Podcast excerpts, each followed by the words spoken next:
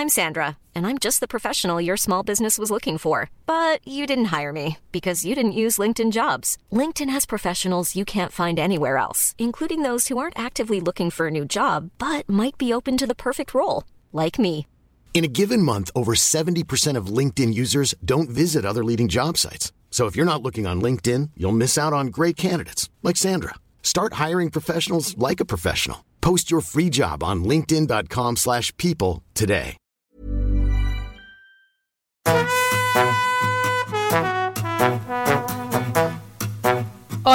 Estás escuchando De piel a cabeza, un recorrido por tu salud con Ana y Rosa Molina. porque sabemos que el conocimiento es la mejor medicina.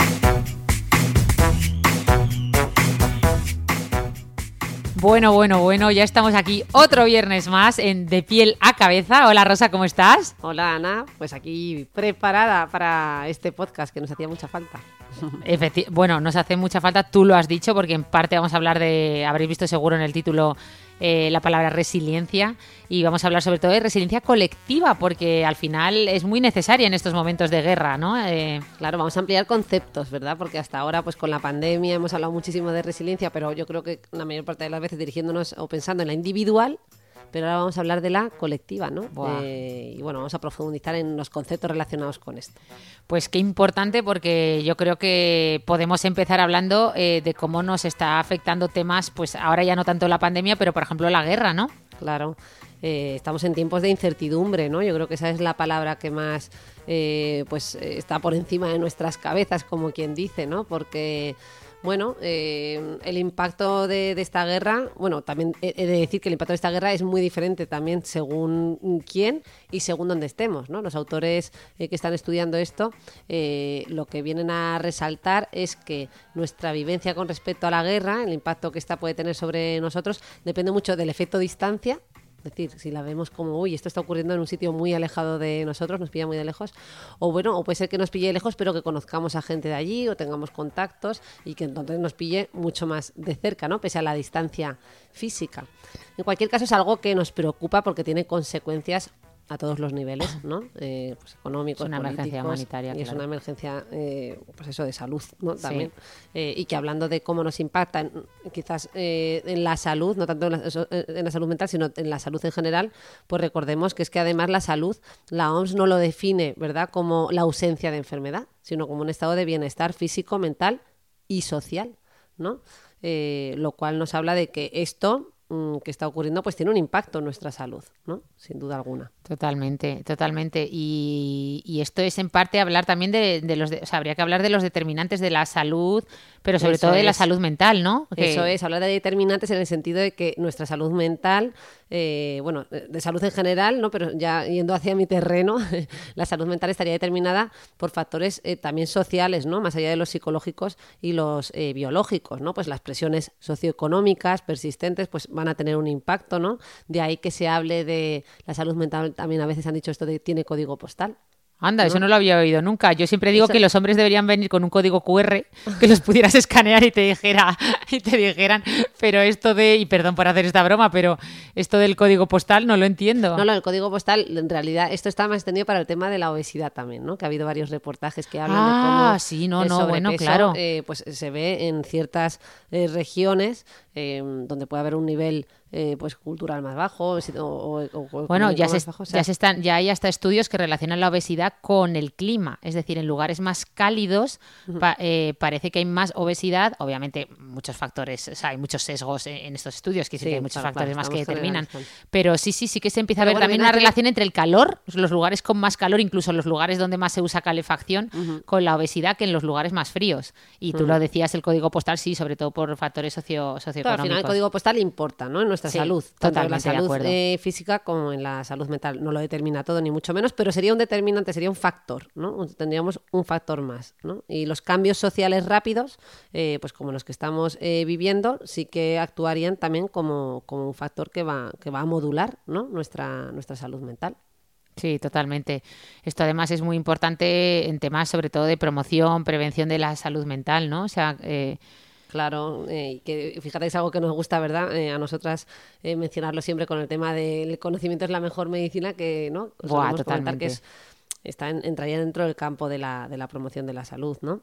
Em, desde luego que, en esto eh, pues está claro que un ambiente propicio, pues el, cuidar los derechos civiles, políticos, socioeconómicos y culturales van a, van a suponer también mejorar indirectamente pues nuestra, nuestra salud mental, ¿no? el, desarrollar políticas eh, que nos apoyen y que favorezcan eh, pues nuestro, nuestro estado de bienestar. Es decir, que no todo depende de nosotros, de nuestros hábitos de vida saludable, ¿no? que hay una parte que viene modulada por factores externos y que, que desgraciadamente, pues eso, que, que, también mm, las medidas políticas son muy importantes. ¿no? Eh, bueno, políticas que al final repercuten en las medidas educativas y en otros sectores. Sí, sí, sí, nada. Titular absoluto, Rosa. Cuando lo cuentes eso, la próxima vez que lo cuentes, eh, empieza por eso, empieza de el código postal tiene un impacto en nuestra salud mental, que además rima, ¿sabes? Porque es que es así hay que empezar y es que es la forma más fácil de entenderlo. Yo a partir de ahora no sabía lo del código postal, pero ya me lo aprendo. El código postal tiene un impacto en nuestra salud mental. Pues sí, eh, muchas veces la, gente cuando habla de la salud pone el foco en los médicos o pone el foco, como tú decías, en el individuo, ¿no? Pero al final muchas veces se trata más de políticas a nivel gubernamental. Eh, pues esto nos pasa mucho, por ejemplo, con, cuando yo hablo de exposoma y hablo de contaminación que muchas veces dice, sí, animo a la gente a que mire el nivel de contaminación del lugar en el que está en ese momento, porque eso va a tener un impacto mm. importante en la salud de su piel y obviamente la salud. Pero ahí dices, bueno, ¿hasta qué punto les estoy alarmando en algo en lo que tienen poco, ellos poco que hacer, entre comillas? Obviamente, claro mm. que tienen que hacer, pero que son se, regula más a nivel de políticas gubernamentales, de prevención de la salud, ¿no? Entonces, en ese sentido, también incluimos factores y sectores como la educación, el trabajo, ¿no? Un montón de... Todo, la justicia hasta el transporte, ¿no? Claro. o sea, todo está, está todo, todo está conectado. Vale, pero bueno, entonces volviendo, recapitulando y volviendo a nuestro tema, que estábamos hablando de resiliencia mm, colectiva y estamos poniendo como ejemplo pues esta guerra. Eh, ¿Qué trastornos puede presentar las personas en, una situación de guerra más allá del famoso síndrome de estrés postraumático que supongo que, bueno que, que, mucha gente está aún saliendo del de la pandemia y ahora puede que entren en otro, pero eh, entiendo que mucha gente también con esta guerra, o por lo menos creo que lo leí en tus redes sociales, habla también del síndrome del migrante o el síndrome de Ulises, ¿no? Eh, que por cierto lo vi un poco por encima en tu Instagram, reconozco que, que, no lo leí del todo y me asusté y todo, porque yo últimamente que he estado también a caballo eh, viajando bastante, digo, a ver si voy a tener yo este síndrome de Ulises. Cuéntanos qué es esto del síndrome del migrante. es como, ¿no? El, el, meme este que hice cuando leo el DSM-5, que es el manual de los trastornos psiquiátricos, dice, y me siento identificado con la mitad del manual, ¿no? Sí, sí, sí cada vez que lees algo te identificas. Totalmente, en el fondo es como con los, tipos de personalidad que tienes un poco de todo. claro bueno, no nos podemos identificar con los manuales, con los criterios y por eso estamos los médicos de por medio, ¿verdad? Porque si fuera solo cuestión de criterios, pues entonces estaría diagnosticada, el, pues no sé, el 90% de la población estaría diagnosticada de un trastorno mental, ¿no? Bueno, exagerando. Pero volviendo un poco a tu pregunta, ¿qué, cómo impacta ¿no? Eh, la guerra? Claro, es que mm, tendríamos que hablar de, mm, de muy diversas cosas, ¿no? Em, eh, porque claro, no es lo mismo estar allí, ¿no? O alguien, como tú bien has dicho, que, tiene que abandonar su país, ¿no? Em, de cara a ver cómo nos impacta nuestra salud mental, pues eh, hay cierta confusión y los estudios, fíjate, que, que, son variados, ¿no? Desde luego el más conocido es lo del trastorno de estrés postraumático y, por supuesto, todo lo que tenga que ver con el espectro de la ansiedad y de la depresión. pero y yendo quizás a este síndrome de Ulises, que puede ser como lo más curioso o llamativo, y que no todo el mundo conoce, ¿no?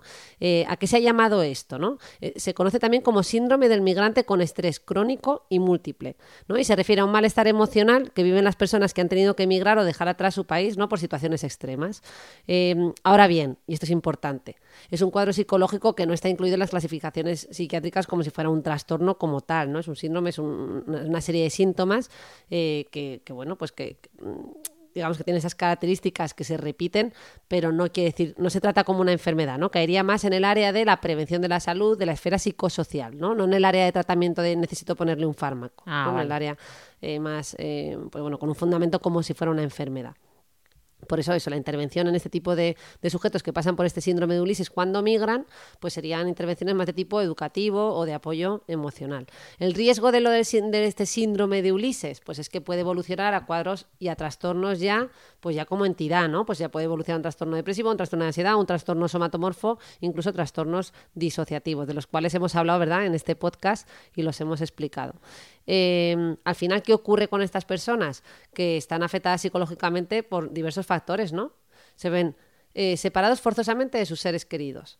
Eh, separados de su país, ¿no? de su casa, de su hogar, ¿no? Eh, tienen una disminución en la falta, o sea, en, la, en, la, en las oportunidades, ¿no? porque llegas a un sitio nuevo, eh, pues no, no, llegas en igualdad de condiciones, ¿no? Mm. La lucha por la supervivencia, dónde me voy a alimentar, dónde voy a dormir, cosas como muy básicas, ¿no? El miedo y el terror a los peligros que me puedo encontrar en el trayecto mientras estoy migrando. En fin, es que podríamos nombrar ¿no? infinidad de situaciones que, que, son de riesgo y que exponen eh, pues mi salud, pero también mi salud, o sea, mi salud física, pero también mi salud mental. Vale, o sea que entonces me había venido arriba, perdóname, o sea que esto, por ejemplo, a un nómada digital que se mueve por motu propio, eh, ¿no? Una persona que decide estar en continuo movimiento porque le apetece, obviamente no va a tener un síndrome de un síndrome del migrante, ¿no? Esto es más en personas en las que ha habido ¿no? Lo que tú dices, eh, una salida forzosa de, de, su, de sus hábitos de vida normales, ¿no? O de su vida... Claro, y que se añaden todos estos estresores, ¿no? Eh, a ver, es verdad que si te estás moviendo de un lado para otro también puedes encontrarte con situaciones difíciles y que te afecte, ¿eh? Pasa que, bueno, que igual este término se ha utilizado más para esta, estos casos un poquito especificando más en, en situaciones más extremas, ¿no? Vale. Eh, y eso, y si lo tuviéramos que poner como en un termómetro, ¿no? Eh, pues eh, y en ese termómetro abajo en la parte de no temperatura estaría un estado emocional equilibrado, ¿no?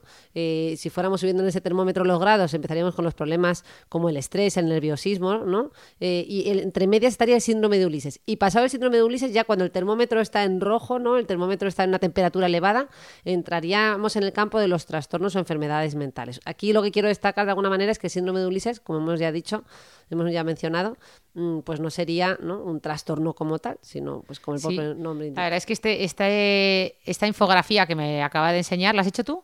Me, me gusta Esta mucho. la he hecho yo, pero Ah, el, el esta la tienes que compartir en redes no porque está, la- está muy bien. Es un termómetro como un semáforo, más que un termómetro, que va de verde a rojo y se ve abajo en la base, donde está verde, se ve un estado emocional equilibrado, va subiendo y se ve el estrés, eh, los nervios, la tristeza, pues como más temas Mm. ¿no? emocionales o síntomas. Luego el síndrome de Ulises ya se va poniendo amarillo, luego ya los trastornos, enfermedades mentales y luego ya las crisis, ¿no? Absolutamente en rojo. Me gusta mucho cómo va subiendo es. los Bueno, esta no colores. es una idea mía, es de, de un autor que se llama José, eh, Joseba Chotegui, que es el que más ha escrito sobre, sobre migración y salud mental, ¿no? Y de hecho es de, una, de un artículo suyo. Ah, me gusta, me gusta que cites la fuente. Recordemos, la fuente no es la Cibeles. Cuando pongáis fuente, poner la fuente, ¿vale? No, no, no dejéis de poner nunca la fuente. Muy bien, Rosa. vale, pero eh, en este, ante esta predisposición, no todo el mundo va a desarrollar una enfermedad mental, ¿no? O sea que que tú puedes tener todos estos estresores y sin embargo tener una capacidad de resiliencia, como decías antes, ya sea individual o muchas veces incluso colectiva, que entiendo que también ayudará, y ser capaz de sobreponerte a, a cosas tan espe- no espectaculares, al revés, tan difíciles como las que pueden estar pasando estas personas, ¿no? Pues eh, ayer me enseñaban en frente de Radio Televisión Española hay un centro de, de, de refugiados, ¿no? De, de Ucrania y, hijo, yo me lo imaginaba lo que están pasando y, y entiendo que habrá gente que eso le suponga pues un estrés postraumático, gente que eso le suponga incluso desarrollar eh, pues trastornos o enfermedades mentales o incluso crisis y gente que no, que, que sigan con un estado emocional absolutamente equilibrado, normal. ¿Qué, qué, tienen esas personas? O sea, ¿de qué depende y qué herramientas tienen para hacer frente los que, los que terminan saliendo airosos, entre comillas, con perdón por la palabra? Fíjate que es que te estaba oyendo hablar y me he acordado automáticamente de Víctor Frank eh, con su libro El hombre en búsqueda de sentido, Totalmente. ¿no? que además es un libro del que hemos hablado mucho durante la pandemia y precisamente habla ¿no? de la resiliencia estando en un campo de concentración. ¿no? Eh, Boris Cyrulnik, que es otro de los grandes autores que también pasó por situaciones difíciles y es uno de los que más ha divulgado este, este tema de la resiliencia, ¿no? que, que nos hace eh, resiliencia es aguantar. Y ya por último voy a nombrar ya no autor, sino una película que conforme te oía también me ha venido a la mente, que es la de La vida es bella. ¿Te acuerdas que al inicio de la Oh. pandemia pusimos un pequeño vídeo que tú me ayudaste a editar? De hecho, me lo editaste Ay, tú, sí. de cómo eh, uno de los personajes va traduciendo de una manera eh, pues muy creativa no lo que los... eh, Sí, los generales del campo de concentración nazi Eso. estaban diciendo, él le iba contando un cuento a su hijo. Él le iba es. diciendo, están diciendo que tenemos un juego. Eso a lo mejor es. les estaban diciendo, esta noche vais a tener que trabajar en el campo hasta las tal, no, cena, no os daremos no obedezca cena. recibirá Eso. un tiro en la cabeza. Claro, este eso. nivel, ¿no? De- sí, sí, de- y él diciéndole, bueno, hay una gincana casi, hay que jugar y el mejor, o sea, se lo- e- esa película es un- una pecha a llorar continua, ¿eh? o sea, es un Sí. ejemplo de estoicismo, resiliencia, todo mezclado. La frase de Víctor Frank, ¿no? Que es muy estoica, ¿no? De pues no intentar cambiar aquellas cosas que, que, no puedes cambiar y sobre todo ante situaciones en las que no puedes elegir nada, siempre puedes elegir eh, cuál va a ser tu actitud ¿no? ante la adversidad. Yo creo que es un poco el mm. mensaje de Víctor Frank, que es la definición de resiliencia prácticamente, ¿no? Claro. pero claro, no todo el mundo tiene la capacidad, porque al final eh, sí, tú puedes elegir, pero pero al, no, no, sé cómo la mente... claro, puede ser... Eh, a ver, está claro que es más fácil ser resiliente en unos contextos que en otros, que es a lo que vamos a avanzar luego, Ah, perfecto. Pero bueno, por recordar el término de resiliencia, yo creo que lo conoce ya todo el mundo, está muy, muy, muy trabajado. Eh, es esa capacidad, ¿verdad? Eh, para, o sea, viene de, de, la física, de cómo algunos materiales son capaces de recuperar su forma inicial cuando han sido deformados, ¿no? pues esto no ocurriría con la arcilla o el barro, que se deforman y ya no recuperan su, su forma inicial, ¿no? Sí, pero me gusta mucho siempre, tú, tú hinchas un globo siempre en tu chat y me gusta mucho verte porque Rosa siempre... el globo lo aplasto y recupera su forma. Ahora, también ese globo, ¡pum!, se puede pinchar, ¿no? y es verdad. La lo... a flor de piel y de repente, eh, pues... Eh, Pero un globo de verdad resiliente no se pincharía, entiendo, ¿no? O sea, por hacer la analogía, si el globo realmente fuera súper, súper resiliente, aunque lo pincharas, no explotaría, ¿no? Claro, no sé, entonces es que no hemos buscado el mejor, la mejor metáfora. Claro, pues mira, el ácido hialurónico es muy resiliente, que lo sepas. Llevándomelo a mi terreno, a la medicina estética, hay ácidos hialurónicos que tienen una elasticidad y una capacidad de recuperar su forma y de adaptarse a, la adversidad, nunca mejor dicho, o a los movimientos de la musculatura facial, que no veas. Porque esa es la definición, ¿no? Ser capaces de adaptarnos a la adversidad, de superar, de poner en marcha nuestras estrategias de afrontamiento eh, para superar situaciones eh, pues difíciles, ¿no? Al final el componente eh, más neurobiológico, entre comillas, de lo que sería la resiliencia, de la resiliencia es la neuroplasticidad, ¿no? Como al final mm, nuestro cerebro es capaz de moldearse y adaptarse con todos estos nuevos, ¿no? Eh, mm, nuevas sinapsis y nuevas conexiones y nuevos recorridos cerebrales que nos permite responder a estímulos externos, ¿no? Al final, cambiar implica forzar al cerebro a disparar nuevas nuevas secuencias, ¿no? nuevos caminos. eso, más que a generar nuevas neuronas, que es una falsa creencia, a establecer nuevas conexiones entre esas neuronas, a generar más arrugas cerebrales, como te gusta decir a ti, más circunvoluciones. Cerebro muy arrugado y muy conectado. De hecho, ayer eh, leía una reflexión que me gustó mucho y es que hay más neuronas fuera del cerebro que en el cerebro. Y a veces se nos olvida que parece que, claro, estamos siempre, pensamos neurona y nos vamos al cerebro. No, perdona, la mente es todo. Tú, eh, si no pensemos en tu libro, una mente con mucho cuerpo, ¿no? Y al final hay más neuronas fuera del cerebro, o sea que es un todo, ¿no? Pero bueno, cuéntanos un poquito más de, de la resiliencia, porque eso, me gusta mucho esto que, este apellido que le has puesto, ¿no? O sea, es verdad que siempre que hablamos de bueno, ya te quiero decir que, que es verdad que es lo, quizá lo más novedoso de hoy, ¿no? De resiliencia hemos hablado otras veces, es un concepto, el otro día me reía porque decían que cada año, y perdón por el inciso, decían, leía en un, en un sitio que cada año se pone de moda una palabra, ¿no? Este año era metaverso, pero hace unos años fue resiliencia, otros años fue holístico, o sea, cada año se va poniendo de moda una palabra que es como la palabra que lo peta ese año, ¿no? Este año sin duda es metaverso, este año es todo metaverso, ¿no? Pero, pero yo recuerdo que hace unos años la palabra resiliencia como era top, o sea, era top palabras de... Sí, fue, fue, hace unos años, pero se ha recuperado con la pandemia, ¿no? Claro, entonces eh, quizá lo más novedoso es esto de colectiva, ¿no? Eh, ¿cómo, ¿cómo, va esto? Mira, vamos a, repasar. Eso, no hemos terminado de definir la resiliencia individual. Ah, bueno, cuando decimos, vamos a, ¿cuáles son los componentes de que alguien sea resiliente? ¿no? Pues eh, por mencionar algunos que, destacan pues, los manuales y los, y los artículos, ¿no? Dicen, pues nuestra capacidad para hacer introspección, ¿no? Para mirarme internamente, hacerme preguntas difíciles, responder, ¿no?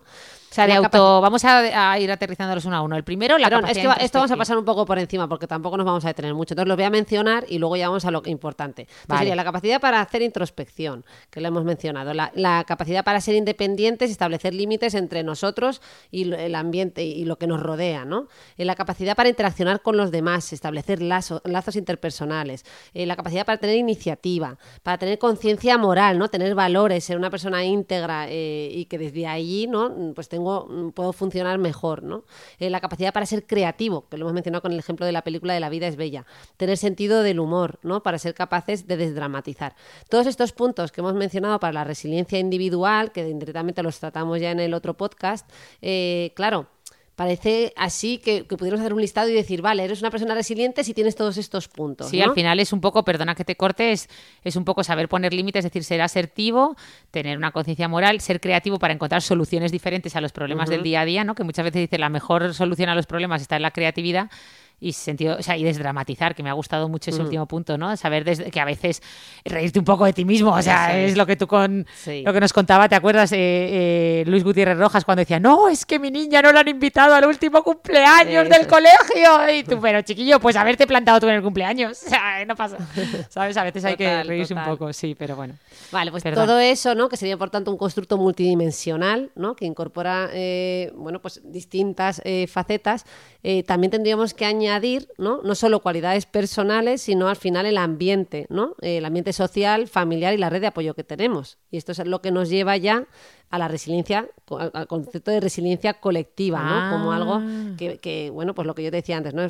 también es más fácil ser resilientes en según qué contextos. Ostras, es más fácil ser resiliente si tienes una hermana psiquiatra que como yo, o sea, una, teniéndote a ti de hermana, no es por nada, pero a mí tú me ayudas mucho. O no, también puede ser un factor de estrés. Sí, sí, la verdad es que te bueno, pero en cualquier caso, yo creo que el mensaje tiene que ser que la resiliencia es un proceso dinámico, ¿verdad? Y que varía, por tanto, en función de nuestra cultura, eh, varía en función del contexto histórico en el que nos encontremos, varía en función de la edad, ¿no? O sea que hay muchas eh, variables que van a, jugar perdón, es verdad que yo me lo he llevado a un ejemplo muy tontorrón, pero totalmente, fíjate, varía en, función del contexto histórico y estaba leyendo un libro eh, que, en el que hablaba de cómo, pues eso, ha habido épocas de la historia en las que lo que mostrar las emociones, ser una persona muy emocional o que mostrase sus emociones estaba muy mal visto, ¿no? O sea, hmm. se reprimía mucho. Entonces, imagínate cómo ser resiliente en esa situación, en, ese contexto, ¿no? Cultural o histórico. O sea, que, que sí, sí, que es que es lo que tú dices, ¿no? Es, tú puedes ser una persona que tenga todas esas cualidades que tú decías para ser resiliente, pero si todo el, contexto no acompaña, hmm. mm, claro. De hecho, fíjate, Ana, hice un post recientemente eh, sobre relativo a esto, no sé si lo llegaste a leer, le llamé egoístas e irracionales o colaborativos y ordenados, ¿no? Que básicamente lo que venía a decir es, ante una emergencia, ¿a qué tiende el grupo? Y aquí te, lo, te hago la pregunta a ver si me la sabes responder. Vale. O sea, ante una emergencia, una catástrofe, hay un bombardeo, eh, el grupo tiende a una respuesta irracional y masiva o tiende a la ayuda colaborativa y, a salir ¿no? y, a escapar de esa situación de una manera ordenada y calmada. Jo, así empieza, no empieza así, no empieza así dignos de ser humanos, o no empieza así el de facto. Hay un libro que empieza con esta pregunta. Pues no sé eh, si empieza con, yo creo que no, el de Ruger Breckman, que es el de dignos de ser humanos, no empieza así, pero justo lo que yo sí que me anoté es que esta visión mm, que voy a dar es muy parecida a la que da ¿no? Eh, este autor en, su libro. O sea, yo sí que creo que, y por lo que hemos visto en las noticias, pues yo que sé, el Madrid Arena, en una o sea, ante situaciones de, de estrés muy agudo, es sálvese quien pueda, ¿no? Eso es, a ver, esta sería la visión más tradicional, ¿no? Con un carácter negativo, por tanto, ¿no?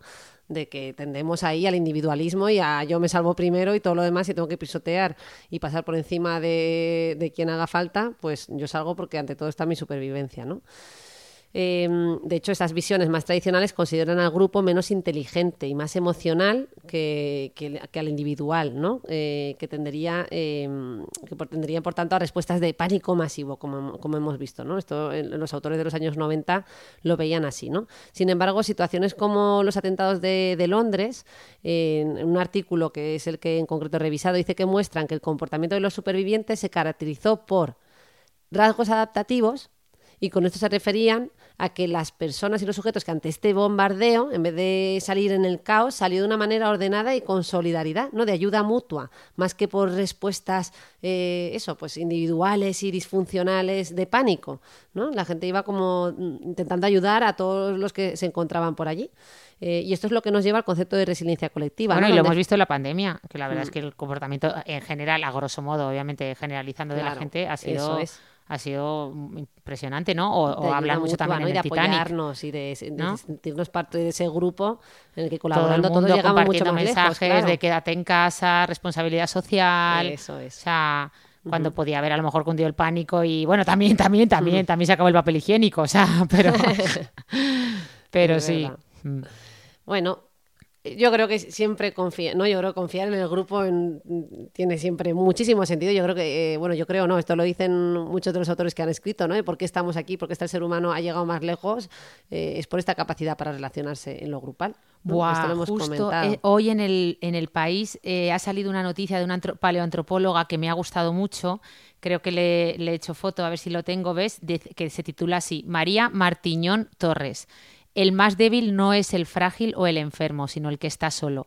La paleantropóloga explica que una de nuestras armas más útiles como Homo sapiens es la empatía.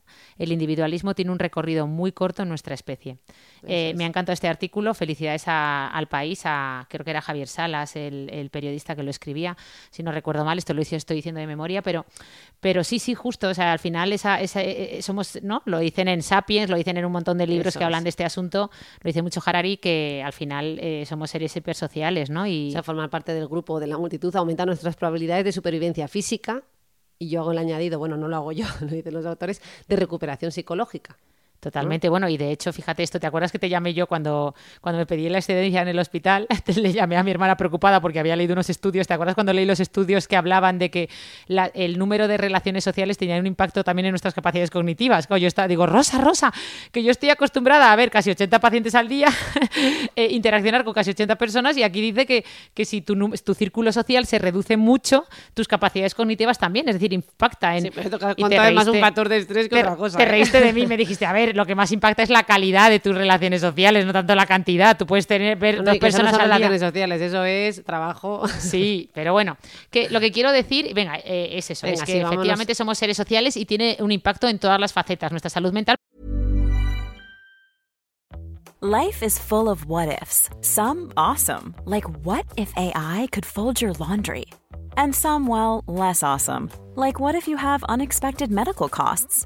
United Healthcare can help get you covered with Health Protector Guard fixed indemnity insurance plans. They supplement your primary plan to help you manage out of pocket costs. No deductibles, no enrollment periods, and especially no more what ifs. Visit uh1.com to find the Health Protector Guard plan for you. Hiring for your small business? If you're not looking for professionals on LinkedIn, you're looking in the wrong place. That's like looking for your car keys in a fish tank.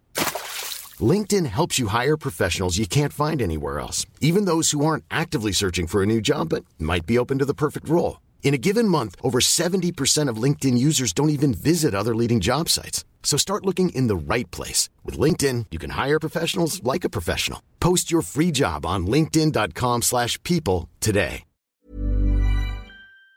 Pero también en nuestras capacidades cognitivas y en nuestra salud física, en nuestro cuerpo, en todo. Entonces, vamos a aterrizar esto. Para los que nos estén escuchando, vamos a dar una definición final conjunta, completa de resiliencia colectiva, ¿te parece? Vale, me parece, pero tú déjame que yo aquí en plan rígido, déjame que rescate un último concepto que quería comentar.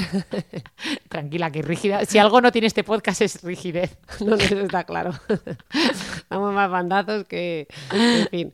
Bueno, eh, quería comentar, a ver si es que se me va a ir la idea que mm, también se refiere en la residencia colectiva a una identidad compartida, ¿no? que nos permite como supervivientes o como grupo expresar solidaridad y cohesión ¿no? a, a través de esa identidad que compartimos, que es que me parecía bonito recalcar esta parte de la identidad. bonito. bueno, que sepas que, jo, tío, no paro de decir, el otro día leí, pues es que es verdad, es que me van viniendo conceptos. Eh, esto del otro día leí que, bueno, que nuestra identidad puede estar en base a cosas muy bonitas y muy antropológicas y muy, muy filosóficas como la que tú decías ahora, pero también hablaban de cómo los jóvenes muchas veces incluso basan su identidad en base a cosas materiales. Pues, por ejemplo, yo soy de Apple o yo soy de BlackBerry. Eso... Eh, eh, eh, forja su identidad, ¿no? Eh, o sea, forma parte de. Me, resultó muy curioso de cómo a veces nos forjamos nuestra identidad en base a conceptos tan, tan absurdos hmm. o, tan materialistas como no, yo es que soy de Apple, entonces tengo todo de Apple. O yo... Bueno, esto lo, hemos mencionado también en nuestro podcast de donde hemos hablado de celebrities y de fama, ¿verdad? Hmm. Que hablamos de cómo nos identificamos con, ciertos personajes eh, y que hoy invito a los oyentes a que lo escuchen porque también era un podcast muy interesante. Vale. pero pues bueno, volviendo un poquito a esa definición ¿no? de la resiliencia, o sea, que, ¿Qué podríamos decir de em, eso, como una definición más genérica también de residencia eh, colectiva o comunitaria, ¿no? Eh, que es ya otro concepto un poco vinculado, que sería la comunidad, ¿no? Como la comunidad o el sitio en el que vivo es resiliente, ¿no? Sería una, una capacidad de las comunidades para responder a diferentes formas a un cambio social o ambiental, a un cambio social o ambiental inesperado. ¿no? Y, y haría referencia a las conductas colectivas adaptativas que se generan entre las personas que han sido afectadas por, por ese cambio. Ostras, pues ¿no? venga, venga, vamos a ver si vamos a analizar si nuestro el lugar donde vivimos o nuestro lugar de trabajo estamos en un entorno resiliente de forma común. Me ha gustado esto de bajarlo a tierra, ya no solo colectivo a nivel global o, o de un país, sino comunitario, es Al verdad. final las comunidades pueden incorporar estrategias de supervivencia, formas de organización, ¿no? de compromiso, bueno. de vincularse, de establecer nuevos lazos sociales, laborales, eh, para continuar, ¿no? No, esto Eh, fue hay hasta, otras- hasta se ve en las empresas. O sea, es que es que hay empresas más resilientes, hay equipos Eso más es, resilientes. Eso es, eso es, totalmente. ¿no? Y, y de hecho es que el eje en torno a muchas empresas debería girar y debería- deberían poner mucho el foco ahí, porque al final como grupo, pues trabajamos, ya lo estamos viendo que trabajamos mucho mejor y si hacemos una y ge- generamos una comunidad más resiliente, ¿no? Como colectivo, pues va a funcionar mucho mejor. Eh, también el concepto de resiliencia conectiva se refiere mucho a, a la capacidad también de construir, ¿no? No solo de afrontar la adversidad, de sobreponerse al desastre, sino construir sobre ello. Y desde una perspectiva psicosocial, eh, pues fíjate que pro- eh, se propone mm, e- este sentido eh, de resiliencia en torno a, esa identidad que he comentado que surgía. Mira, vamos a poner un ejemplo, ¿no? Si hay, antes hemos dicho lo del bombardeo o un accidente de tren, eh, se puede crear entre los usuarios o entre las víctimas una identidad social, ¿no? Por ejemplo, una identidad social que les lleve a unos cambios de conducta y a dar una serie de pasos porque comparten un agravio, o por ejemplo contra la compañía de tren, ¿no? Va- eh, comparten que van a denunciar todos a esa compañía pues porque Sí, te une, te une un enemigo común. Sí, sí. O el divide y vencerás, que, que es todo lo contrario, pero sí, sí. eso es mucho, efectivamente. A mí me entra la risa porque... ¿Por qué? Pues esto no tiene nada de gracia, ¿no? ¿Por qué te estás partiendo? No, porque como estamos resaltando la parte más eh, bonita, ¿no? Que, estamos, que antes estamos haciendo la identidad, la grupa y te ha dicho, sí, sí, vamos, y a, a por ellos. ha sonado como desde la venganza. Ah, hombre, no hay nada más que una que tener un enemigo común. Esto es como cuando lo dejas con un chico y todas tus amigas te se unen. O sea, el otro día leía sobre rupturas y decían eso, decía, rodéate de amigas que te digan lo tonto que es. ¿Sabes? Como diciendo, no necesitas amigas objetivas. Tú necesitas amigas que te digan, pero si era tonto del lava y todas, "Ay", ¿sabes? Y hacer piña contra él y enseguida se te pasa, ¿sabes? O el podcast de Un saludo para aquí para dos rubias muy legales, que lo estoy escuchando ahora de Nara Álvarez y Moderna de Pueblo, que te partes. Ha- Había una, hicieron un episodio de guía para superar una ruptura que te partías de risa y perdón por este inciso, pero era como, establece tu rutina de llorar por las mañanas para no ir por ahí con los ojos hinchados. Importante que le mandes todos los mensajes eh, de, de WhatsApp a la vez y cuanto antes para que te bloquee rápidamente, piensa que estés loca y no sé qué. Mira, me moría Bueno, de la yo no sé cómo, o sea, cómo te da tiempo de leer el programa, escuchar podcast, ahora entiendo por qué no me coges el teléfono. No, porque yo vivo sola y te estoy todo el día con y el le podcast pone el modo puesto. avión y dice yo escuchar aquí a, como has dicho, dos rubias muy, al- que- muy que... Dos rubias muy legales. Es el Ah, podcast de Nara Álvarez y de. Moderna de Pueblo. Que un saludo Bueno. para ellas. Pues yo vuelvo a mi tema, que Sí, yo venía aquí a perdón, hablar de mi perdona, libro. Además que te he cortado con un A tema ver, que me he ido por ahí, por peteneras, perdóname. No, que yo lo que quería decir también con respecto a ese tema, del ac- he puesto el ejemplo del accidente, no es que aquí el individuo en sí no es que pierde su identidad, ¿no? Y que no es que pierdan el control, sino que se da un viraje de lo individual a lo social, ¿no? Hay un giro hacia creencias colectivas de comprensión y de prioridades, ¿no? Eh, el grupo, por tanto, comparte eh, esa identidad que a, través de la cual pueden crear eh, y cambiar, ¿no? Y además, esa identidad, fíjate que esto es también muy curioso, también se ve moldeada por aquellos que observan al grupo. Qué bueno, esto no lo termino de pillar. Bueno, pues que de alguna manera, yo qué sé, pues mira, o el grupo de médicos manifestándose recientemente Sí, eso por te iba las a calles. decir. Eso no, pues iba a al final cuando tienes un montón de, de- de medios de comunicación atendiéndote, mm, pues eh, eso va, eh, ¿no? va a implicar también... Va, va a que te venga más arriba. o sea, aún los une más, ¿no? Ostras, ha venido la prensa, pues aún más, aún más unidos por el bien común. Más empoderados. Más empoderados, vale, vale, ahora lo pillo. No, no, pero me gusta mucho este concepto de, re- de resiliencia comunitaria, resiliencia colectiva, un poco eh, porque te hace pensar también, te hace colocarte, ¿no? Y decir, ostras, ¿dónde? Pues ver eh, ¿En qué, qué soci- tipo de localidades? sociedad estás viviendo, en qué localidades. Eso. Entiendo que no será lo mismo Madrid que Kuala Lumpur, ¿no? Por ejemplo, ¿cómo afectaría la pobreza? ¿La pobreza puede Claro. ser superada por la resiliencia? Porque Claro, pues fíjate que aquí los artículos eh, dicen que eh, la pobreza puede disminuir, o sea, puede hacer, digamos, que puede disminuirse el impacto, ¿no? Eh, a través de la resiliencia colectiva, pero no eliminarse por completo. Eh, Claro. Por, por así decir, la pobreza de alguna manera supondría una desventaja, ¿no? Si lo miráramos en el global, es decir, podría haber gente pues que venga de ámbitos pobres, muy resilientes y, ¿no? y llegar muy lejos, eh, pero eh, va con una desventaja. Entonces, si 100 personas de una, ¿no? de una comunidad eh, pues pobre frente a otra de una no, no pobre, pues desde luego están en desventaja, lo tendrían más difícil.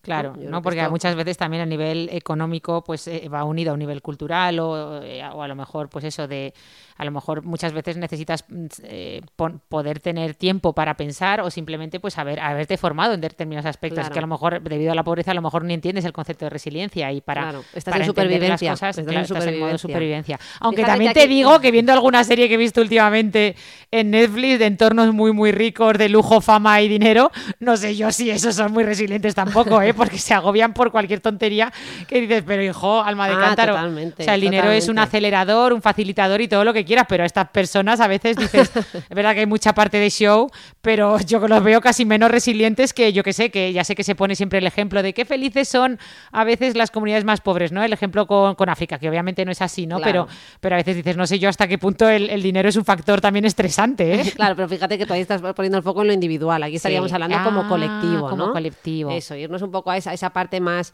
eh, grupal de región. y, de hecho, mira, yo creo que otro ejemplo que nos puede ayudar, más que comparar un país pobre o una región pobre frente a otra, nos puede ayudar eh, a hablar de dos, vamos a imaginar dos ciudades en igualdad de condiciones, vamos a imaginar dos ciudades eh, pues, con condiciones precarias, ¿no? ¿Qué es lo que marca la diferencia? ¿Por qué algunas sociedades en igualdad de pobreza son más resilientes que otras?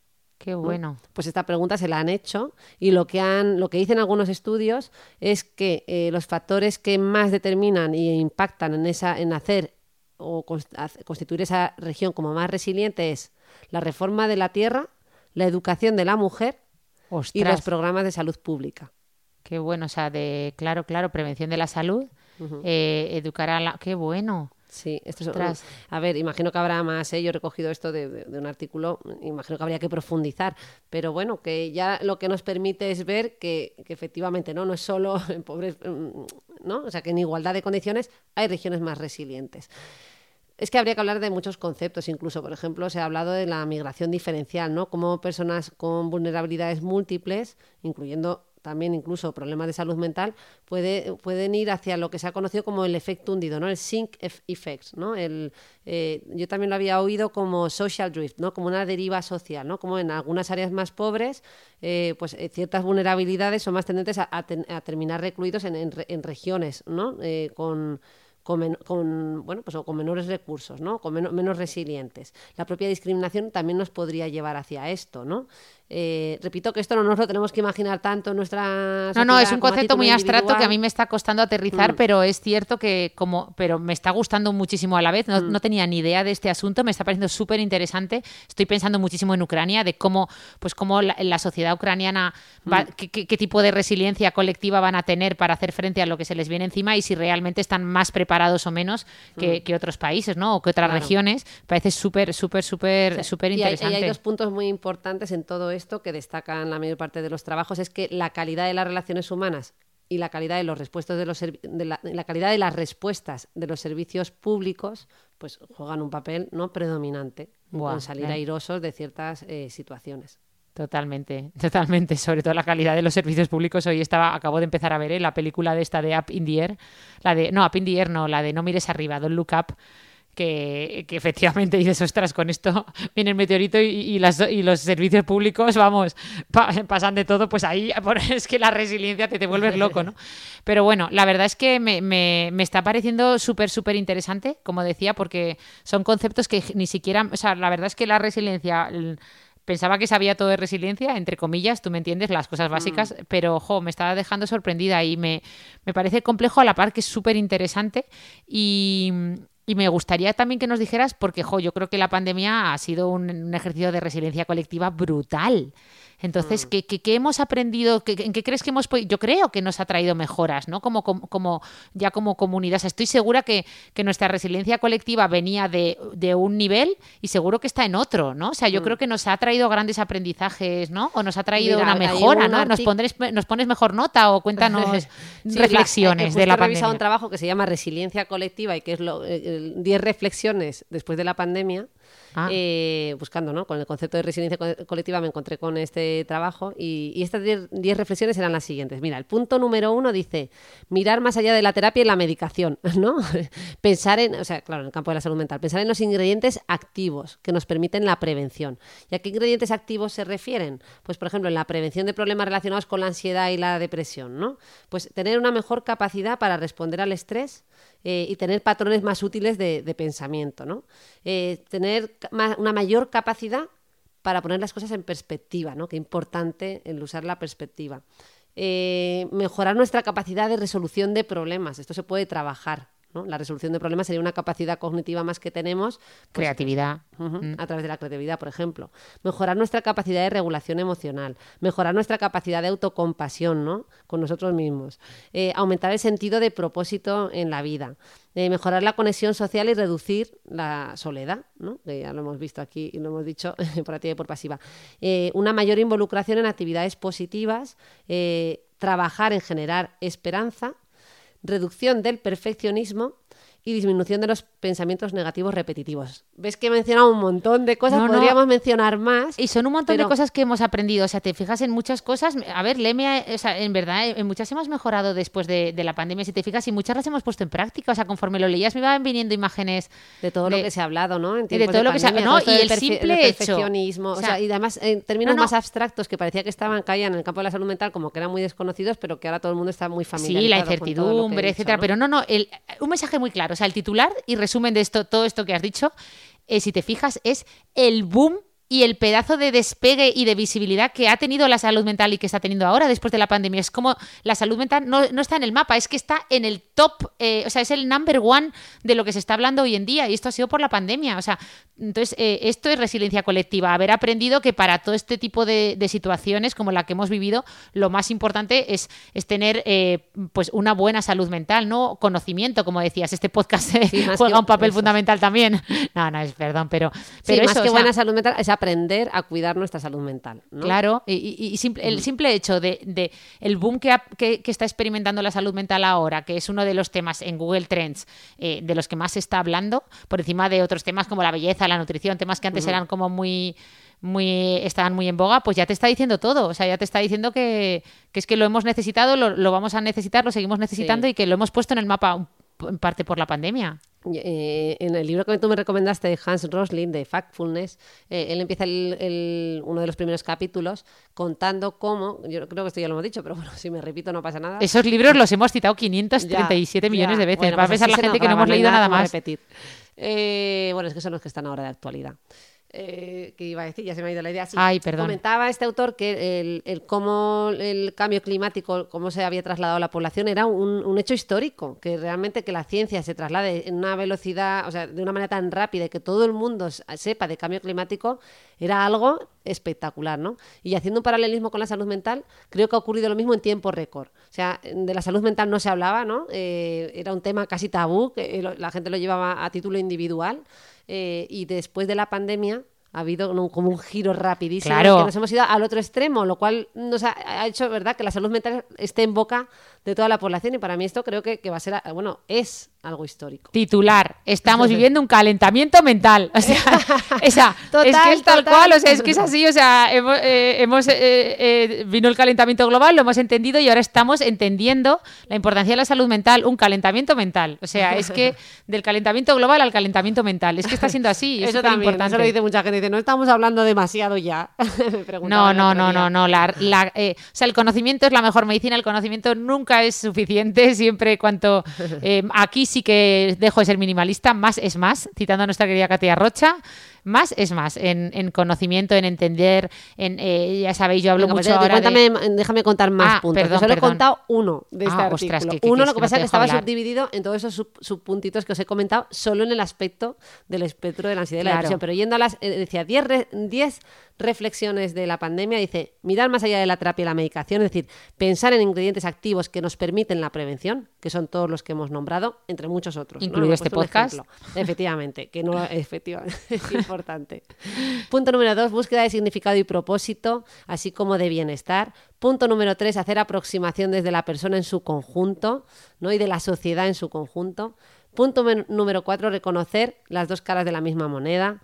Punto número cinco, construir puentes entre los grupos de creyentes y servicios de salud mental.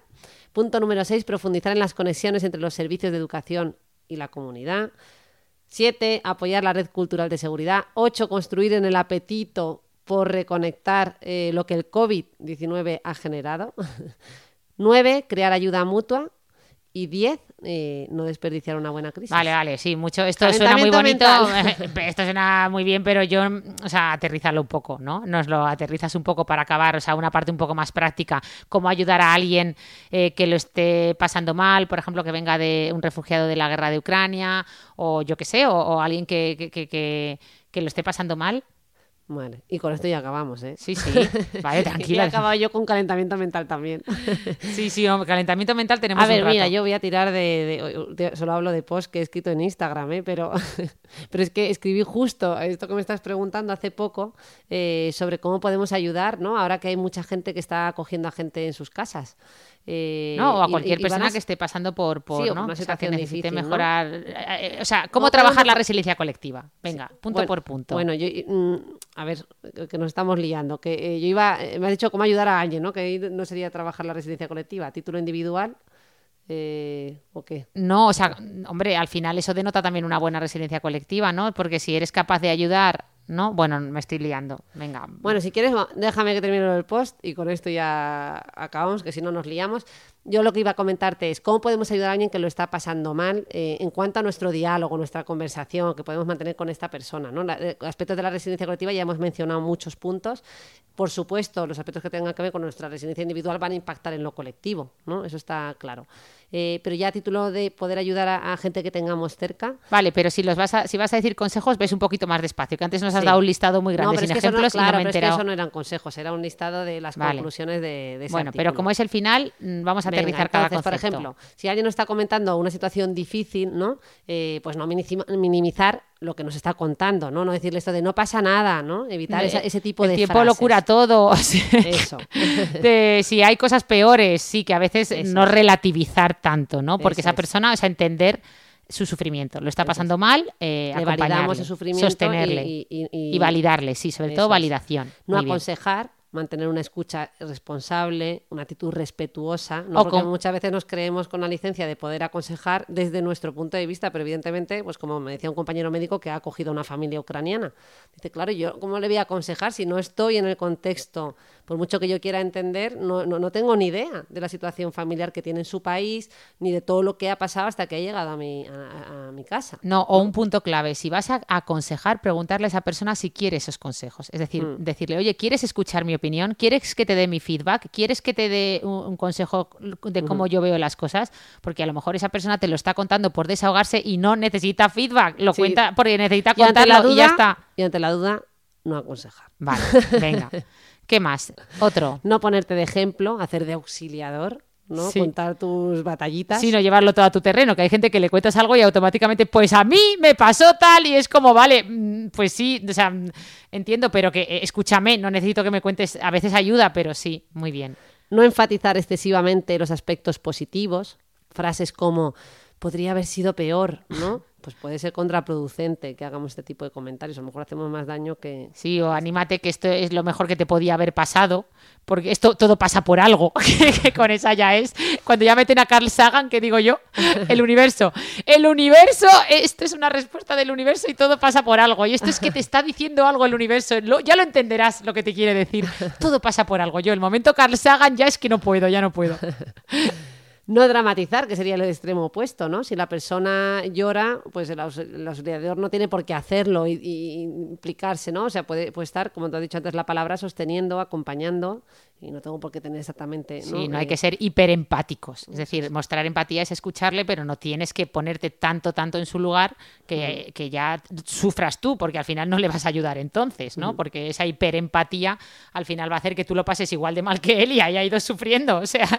Bueno, tenemos que hacer otro podcast sobre la empatía, que hay un montón de subconceptos sobre la empatía y lo estoy pensando ahora conforme te oigo hablar. Claro. Reservado ese Yo me estoy trabajando la hiperempatía. O sea que. Venga, eh, nos quedan dos puntos. No favorecer la actitud de culparse. No que a veces indirectamente pues podemos favorecer ¿no? que se sientan así, pues como lo que tú has dicho, hombre, pues hay eh, gente que está peor o no y puedes hacerles sentir culpables. Y la culpa es muy mal amigo, es un síntoma muy transversal, muy mediador de muchos cuadros depresivos ansiosos que vemos en consulta. El otro día estuve leyendo sobre los gurús espirituales, esto es, eh, el narcisismo espiritual que, a veces habla Alejandra Vallejo Nájera y hablaba de eso, de que, hay mucho aquí en un podcast. Eso hablaba de mucho narcisismo espiritual en el que muchas veces terminan culpabilizando más a la víctima, en plan, claro, es que, eh, eh, es que mm, mm, esto te ha pasado por porque eres tú así o porque tú, o sea, como dándole a entender que, o sea, que, se lo han buscado, mm. ¿no? Y hay, que tener mucho cuidado con eso y, efectivamente eh, muy, muy buena reflexión. Y, el, y el último, Dice, eh, no favorecer dependencias directas del afectado con el auxiliador, ¿no? En este caso, no, no, si tú estás ayudando a alguien, pues no favorecer ciertas conductas que, que generen una dependencia de esa persona hacia ti, ¿no? Eh, pues a lo mejor con comentarios, con hacerte el, salvador, el, hacerle sentir que tú estás ah, ¿no? Eh, generando o estás ayudando de una manera que, que, que, depende de ti, no sé cómo... O sea, pasar un poco de él, como me haces tú cuando intento que me ayudes o que... mi hermana me ayuda, me da, me dice las cuatro ideas, pero luego ya no me coge el teléfono a, cada rato. Es decir, yo a ella le cuento un problema, entonces me cuenta su opinión, pero luego no te creas que cada vez que le llamo me, ¿no? Me quiere, luego ya es como ya te he contado. Mi hermana, aparte de identificarse con, con todo lo que leemos aquí, aprovecha para, tirar para todo lo que puede. No, no, pero e, era una broma, pero es verdad. O sea, como e, efectivamente, pues ayudarle, pero no, no volverte su salvador. No le vas a o sea, ayudarle de una forma un poco más, objetiva, ¿no? Eh, mm. Pero bueno, sí, sí, me han gustado, me han gustado estas, estas, estos tips. Y ya con esto terminamos, ¿no? Me está haciendo mi hermana ya señales que llevamos, ostras, casi una hora, Rosa, la hemos liado con, la hemos liado con, con la resiliencia colectiva, pero es que es muy bonito. le he dicho, este no, no tienes que hablar mucho, le he dicho.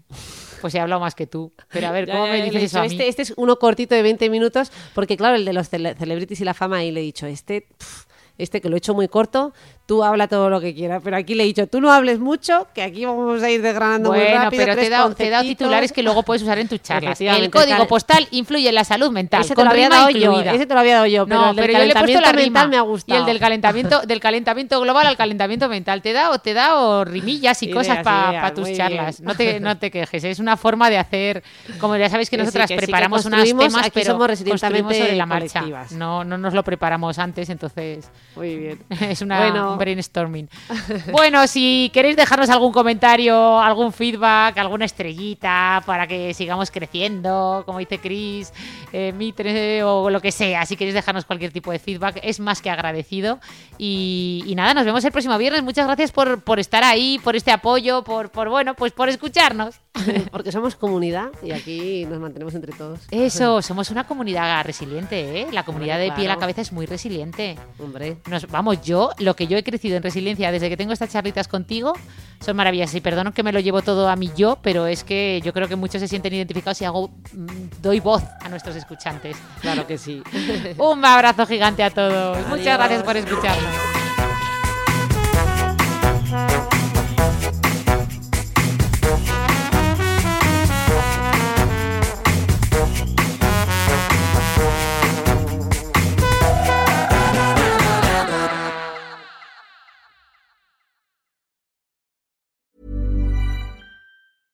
Planning for your next trip? Elevate your travel style with Quince. Quince has all the jet setting essentials you'll want for your next getaway, like European linen, premium luggage options, buttery soft Italian leather bags, and so much more. And is all priced at 50 to 80% less than similar brands. Plus, Quince only works with factories that use safe and ethical manufacturing practices. Pack your bags with high-quality essentials you'll be wearing for vacations to come with Quince. Go to quince.com slash pack for free shipping and 365-day returns.